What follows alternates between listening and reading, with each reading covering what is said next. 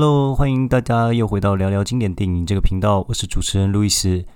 今天要聊什么呢？在正式开始今天的主题之前，呃，台湾现在在放清明连假嘛，那，嗯，最近也是呃发生了一些比较让人家伤心难过的事情。那，呃，台湾这边是发生了泰鲁格号，算是呃泰鲁阁号的一个事故。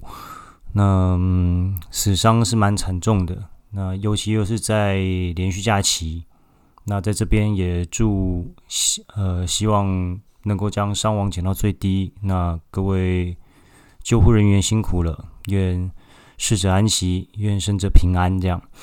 那另外在香港演艺界也发生了一件憾事，就是也是被誉为老戏骨的黄金配角。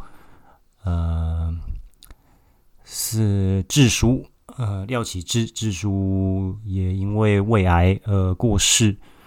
那在今天开始，呃，我要讲的主题之前呢，嗯，先缅怀一下智叔，因为智叔是我从小时候，其实我们看小时候看电影台播香港电影的时候，其实，嗯，很多片。智叔都有参与，而且我们也可以欣赏到他的演出，他演出的角色之广，嗯，内容之丰富，真的是让人家不得不佩服。我稍微查了一下，其实，嗯，智叔演出的角色，我第一次有印象，应该就是《至尊三十六计之偷天换日》的金手指嘛，他是刘德华的好朋友。那后来，呃，随着智叔演出的，我后来我看的戏越来越多。那当然还有，比如说像《无间道二》，嗯，非常经典的，他在里面是演三叔的角色，忠于倪家的一个老臣子。那还有《新警察护士》里面的长官，他跟成龙的对话也是蛮幽默风趣的。但实际上他是非常挺成龙啦，在那个新警察故事里面，那还有包括像杀破狼，杀破狼的第一集，他在里面是演一个非常挺呃任达华的一个算是蛮火爆个性的一个警察，也是嫉恶如仇这样子。那包括嗯，还有就是神枪手里面。他演高捷的二哥，算是弟弟啊，就是他是三兄弟里面的二哥嘛。那实际上我看粤语原版，他也有以台语啊、呃，也穿插一些国语然后粤语的演出这样子。那这也让我觉得，哦，他其实智叔是在语言方面其实也是非常的呃宽广，包括他之后也有我我记得他好像也有演《军中乐园》嘛。就是也也是演一个老兵，他他也是里面有穿插一些国语啊，还有粤语的演出这样子。那包括还有《旺角监狱》里面的枪王鱼，也是让人家印象很深刻的。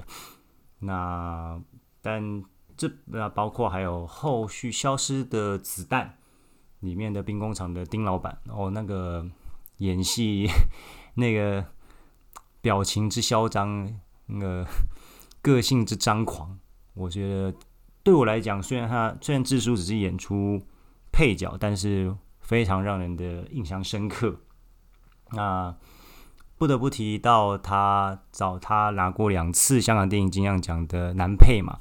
那包括龙明，龙明虽然是我没有看过，但是我看过他第二次拿香港电影金像奖男配角的，就是跟谢霆锋还有张家辉演出的《证人》。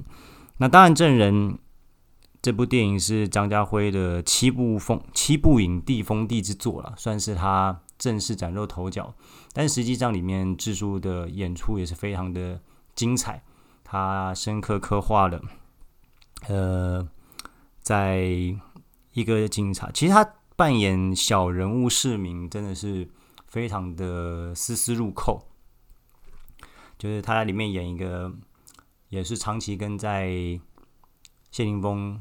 下面的一个算是小警长，但因为一次出任务的一个 miss，那他也黯然的退休，也因为这样升职。但虽然是能够去转去做比较没有那么危险性高的事物，但是当谢霆锋有难的时候，他还是义无反顾的去撑他。那在里面所演出的，包括一些兄弟的情谊啦，包括一些对人生的一些体悟。当我们呃人生面临到了一些不可抗的一些转变的时候，我们如何去呃自我调试心情？那继续我们把我们人生后面的路给走完走顺。我觉得这都是智叔给我非常大的一个启发。那尤其是我最近在翻 YouTube，看到智叔的一些片段，我印象尤其深是，在香港电影金像奖，他第二次拿到呃男配角奖项的时候，他上台讲了一句话，我觉得很印象深刻，是说，嗯、他说他希望他很感谢，就是拿到这个奖，再次拿到，但是他希望他能够角逐。最佳新人，但是他没有在开玩笑，因为他后面的一句话说，他希望他每一次演戏的时候都能够以新人的心态去面对每一出戏剧。我觉得这也许就是要教导我们莫忘初心这个道理吧。我觉得是，呃，廖启智先生是一个非常伟大的演员。那我自己私人私心啦，不要私人，私心推荐。各位听众朋友，看智书的一部的话，应该是两部。我觉得，因为我还没看，我之后应该会去看。因为宪哥有看过，他应该在棒球经典系列里面有介绍过的点五部，我还没有看，但是我可能会趁这次连假的时候把它追完，应该是蛮热血的。那另外一个推荐给大家智叔的，我觉得很精彩的一部片就是《门徒》。门徒他智叔在里面其实戏份不多，真的很少，但是他在短短的那几幕戏里面，却让我有非常非常深的印象。他在里面演一个急于建功、破案心呃，不要讲破案心切，他是急于建功、急于想要升职抢功劳的那种警察。那最后当然。在追查毒毒贩的过程当中，就是手被砍断嘛。那短短几幕，他的一些戏剧张力就非常的强大。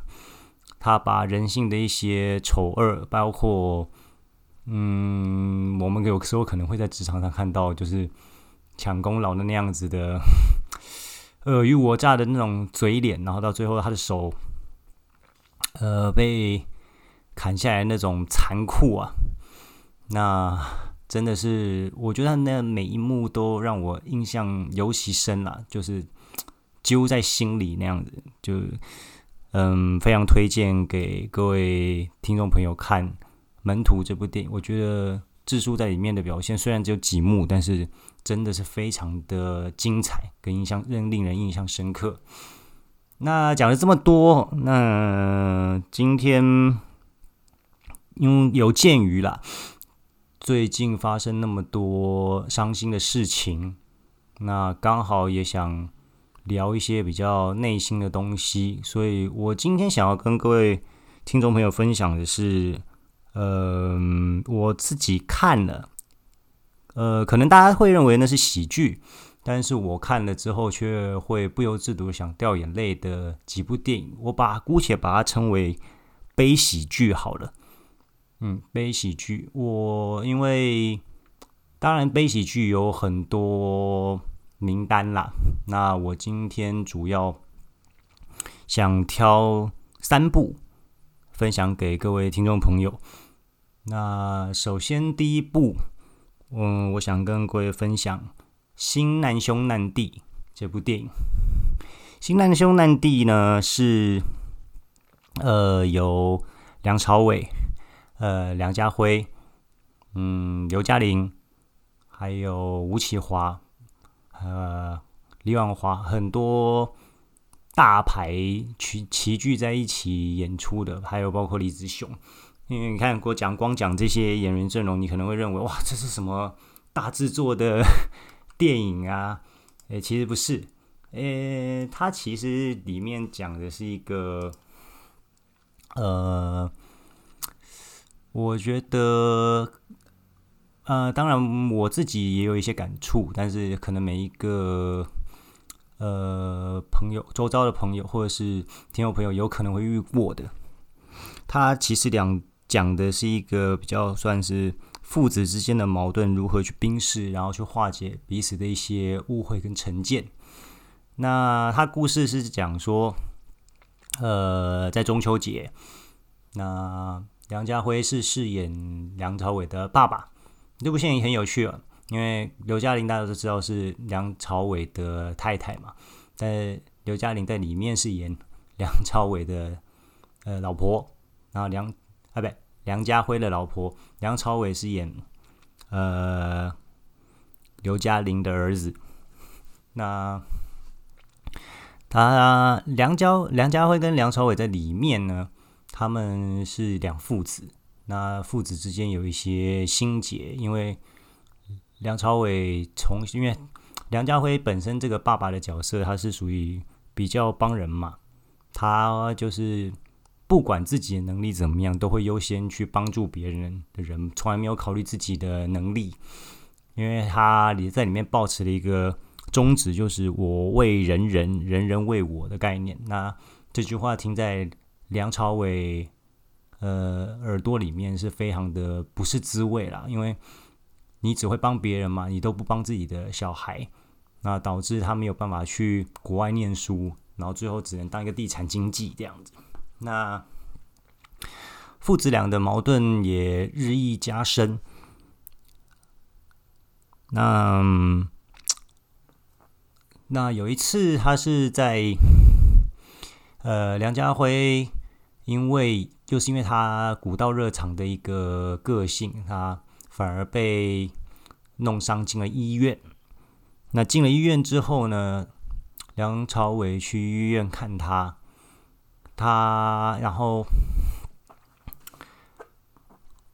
刘嘉玲是因为他妈妈刘嘉玲是跟他讲了一些，嗯，父子之间的一些不要搞成这样子啊，呃，应该去化解一些误会。那他也认为他不够了解他爸爸。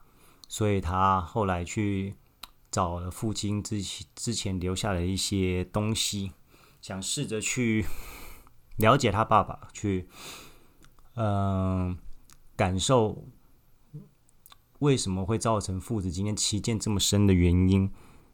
那后来就比较有有点奇幻了，就是他后来穿越回到了过去，回到了他当年他爸爸跟妈妈。村生活的一个村庄，那他还在里面也呃认识年轻时候的爸爸妈妈，后来才发现说，哎，其实他爸跟他很像，虽然一样是古道热肠去帮助别人，那他也从他年轻的爸过去年轻的爸爸身上学到了一些东西，也学到了开始如何去。关怀他人，因为原本的梁朝伟是非常自私自利的。那他学习到了一些东西，然后他们也遇到了很多的困难跟挫折，包括遇到了一些事件。那也因为这些事件，让他们彼此父子的感情，但那个时候梁家辉不知道他是儿子嘛，就变成两兄弟的感情日益。加深到最后，他才发现说，原来他跟他爸很像。那他也学习到了，嗯，什么是真正的我为人人，人人为我。那到最后，他毅然决然再回到现代来，那与爸爸和解，然后，嗯，故事就这样子结束了。这部片其实有很多笑点，嗯、因为它其实拍的还蛮轻松啦，其实里面有很多有趣的地方，但是到后面其实看的时候感触蛮深的，因为我们或多或少跟自己的长辈或者是家人都有一些意见相左的地方，那很有可能我们都会认为我们不够了解彼此，或者是我们根本不像，但实际上其实呃，我们的长辈也许在过去年轻的时候。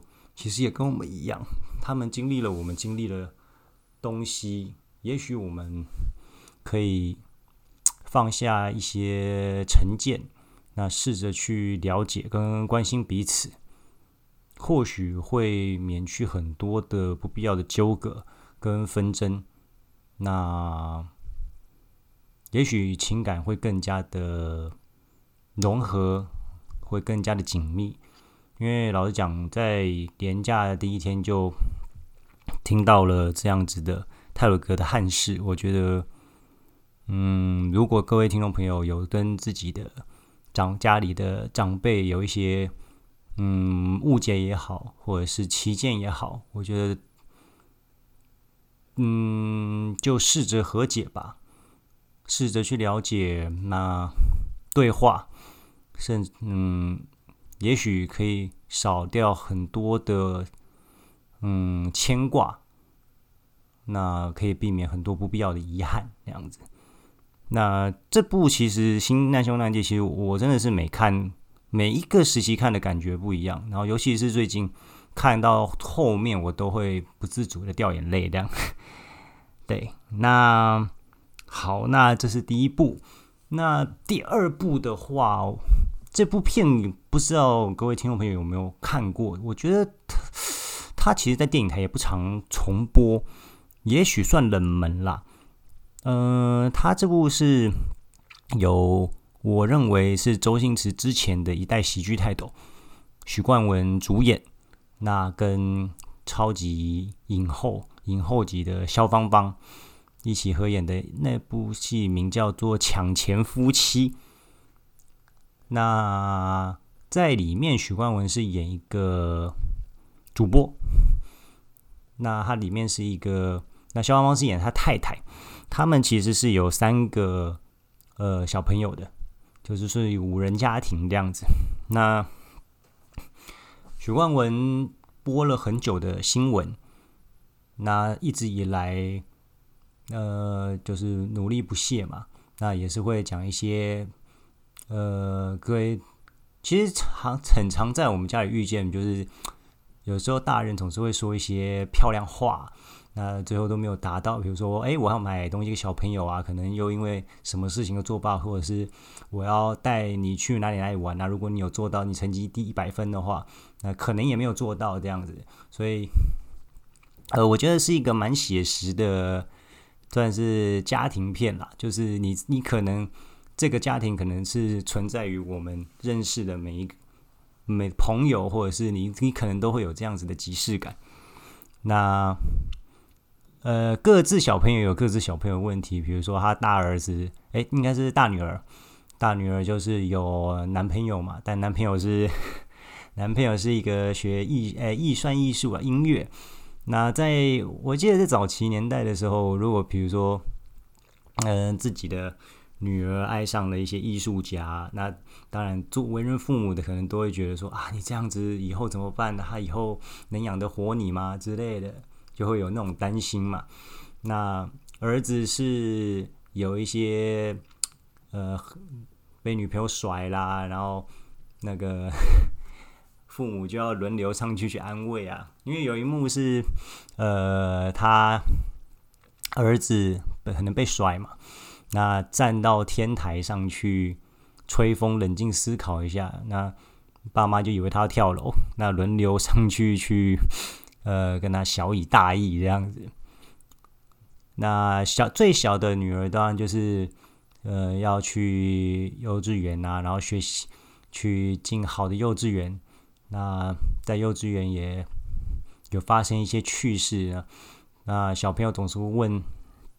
每次都会问自己的妈妈说：“哎，我是从哪里来的啊？”就开始问一些比较深入 呃深入性的一些话题，这样子。那我觉得很有即视感是，哎，这些好像都会是我们青春期或者是小时候都遇过的事情。那到后面是许冠文，因为也是因为长期操劳吧，那就是发现自己有了癌症这样子。那电视台高层本来是要把他解雇，那因为因为他自己自己有癌症嘛，那后来为了抢收视率。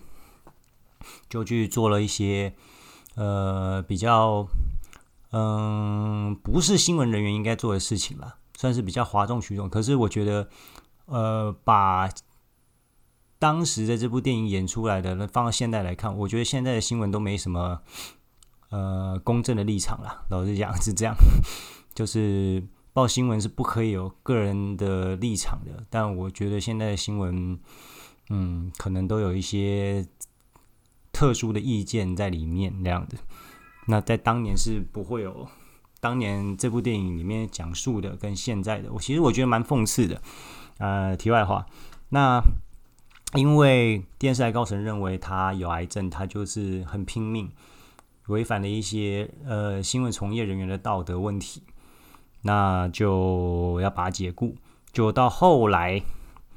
反而是电视台高层，因为想要利用他有癌症这件事情，那跟反而聘高薪聘请他回来，就是让他畅所欲言的讲，然后让全香港人都知道他有癌症。他们认为这样子是会最有收视率的，因为人之将死，其言也善。结果就造成一系列的轰动，那抢钱的，嗯、呃，就是接了很多代言呐、啊。那么接了很多，包括连什么药膳酒的广告也接了，那还有为呃，甚至特地为那个许冠文办一个生日舞会，然后去跟敌方的电视台打对台啦之类的，就是用这些进行了一系列的操作。那他许冠一直都没有把他真正有癌症这件事情跟他的家人讲嘛，那他的家人也。本来也一度很不谅解他，因为他等于是说谎骗人，因为他告诉他们他没有癌症，那反而会利用，反而利用他有癌症这件事情去欺骗大众。那其实家人本来是不是那么的谅解，可是到最后他在呃最后的自白的时候，呃家人知道，那他也准备好了。呃，一系列的安排，因为可能自己去开刀，也有可能就，嗯、呃，会结束生命嘛。那故事到最后，算是亲人又再度结合在一起。嗯，故事就结束了。我记得港版好像是他。被送进去手术，然后结局任由任由大家想象这样子。但台版好像最后手术是成功的，对。那为什么会特别提到这一部？我觉得，嗯、呃，它跟《新难兄难弟》一样，我觉得都是一些很写实会发生在我们周遭的呃故事，尤其最近是有发生在我自己身上，因为之前。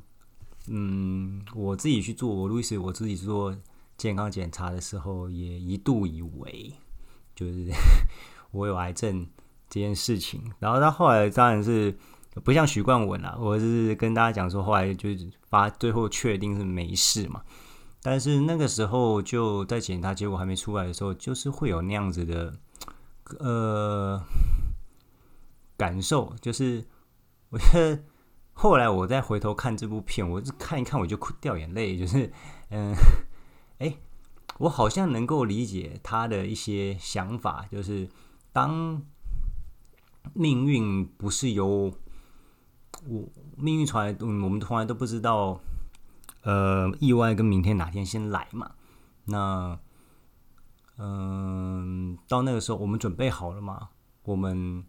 跟身边好的朋友话别了吗？嗯，我觉得有很多事情是需要去做一些处理跟准备，所以我我觉得蛮感同身受的。就是，嗯，其实这两部所带给我的一些意义跟启示，都是去把握当下吧，去珍惜友谊也好，爱情也好，或者是家人的亲情也好，我觉得其实真的就是把握当下。嗯，不要让自己的人生有什么遗憾吧。对，那这是第二部《抢先夫妻》。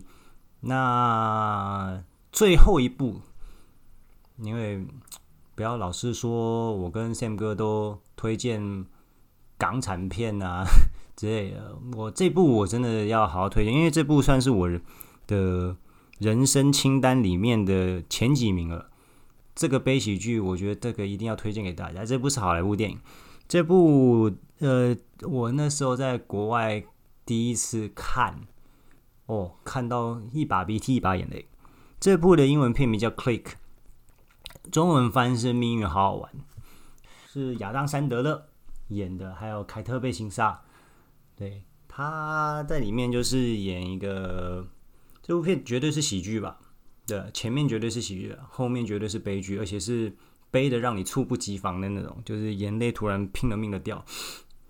呃，就是我觉得应该有很多那个。可能年轻一辈的朋友没有看过啊，如果是我这个年纪的，大概三十五、四十之间的，应该是都看过这部电影。这部电影非常的精彩，这个一定要去看。嗯，班史迪勒，哎，不是班史迪勒，一讲班史迪勒干嘛？亚当·山德勒他在里面是演一个算是工程师嘛，那他一直以来都被自己的工作，嘛，被自己的家庭，啊，包括。都被算是控制了，就是其实跟我们现在也有点像啊，因为我周围的朋友，比如说有家室的、有小朋友的，都被这些时间所占据嘛，没有所谓自己可以控制的一些权利跟时间啦，就已经我们已经不是我们，我们也是属于家人的，是属于大家的这样子。那。那有一天，他跟自己的太太，就是凯特·贝金萨，因为电视遥控器而争吵嘛。那我记得他说，去一气之下去大卖场找了，希望有一个万用遥控器这样子。那遇到了死亡天使，给他的一个遥控器。那他嘱咐他要好好使用啊，但是而且不能退货这样子。那后来回去的时候才发现说，诶，这个遥控器不仅仅是可以去遥控。呃，电视，甚至可以去遥控自己周遭的所有事情，包括自己的人生，包括你生病，你可以快转跳过；包括工作，你可以先快转跳过，直接到你升职的那一刻。那包括你甚至看到 一些比较香艳的画面的时候，还可以还可以慢动作重播这样子。那包括调自己的肤色啊之类的。那前面是蛮有趣的，就是比较以喜剧的方式在呈现嘛。但在他使用的过程之中，也发现了自己，哎，控那个遥控器有自己，呃，算是一个 AI 的功能吧。以现在来讲是 AI 了，就是它会自动去记忆，是说，哎，你什么事情都以工作为重。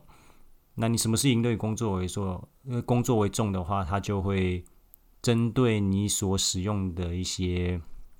呃，优先顺序去做排序，包括其他的东西你都会 skip 跳过，包括吵架你也会 skip 跳过。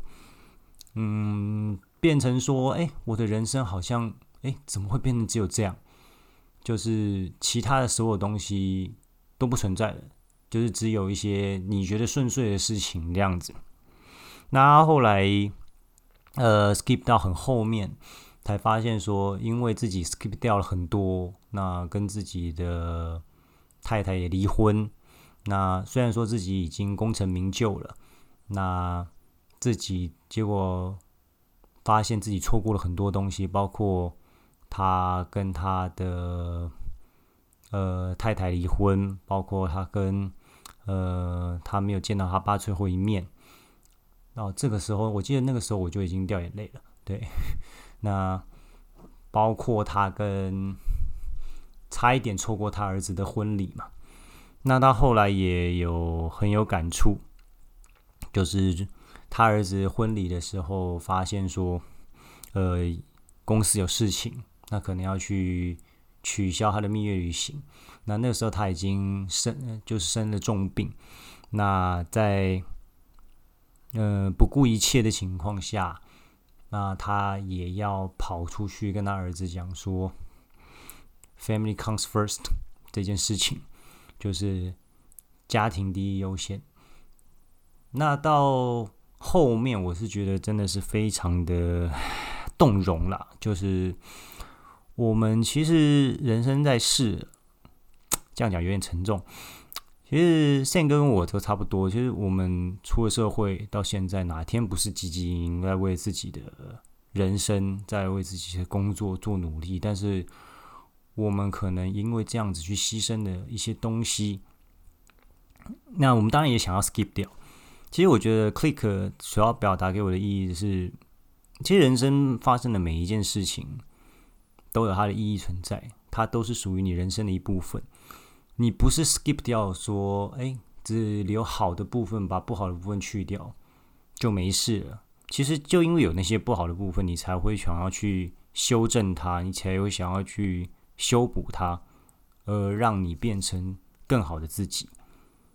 那不管好的坏的，甚至我可以讲说，就因为有那些不好的东西、不好的记忆，才会凸显。美好记忆的可贵。那以上这三部，我觉得其实它都有一个共通点啊，嗯，就是把握当下，那把握人生每一个瞬间，因为我认为人生的每一个过程其实都很重要，因为我们就是由回忆的每个片段组成的嘛。才组成了我们的人生。那人生的丰富与否，就看你想要把人生过得多精彩、多嗯充实。我觉得这三部推荐给不管是像我们像像我们这样子的中年大叔的年纪，或者是比较年轻的听众朋友，觉得这三部是。可以在连假的时候，如果想要自己沉浸、好好思考一下，我觉得可以去观赏的三部好电影这样子。那今天就先到这边了，那谢谢大家的收听。如果对于悲喜剧有自己意见，会有更会有一些提出一些分享清单电影的朋友们，也可以留言给我跟 Sam 哥，那我们会拿出来也好好的讨论一下。那今天就到这边喽，谢谢大家收听，谢谢，拜拜。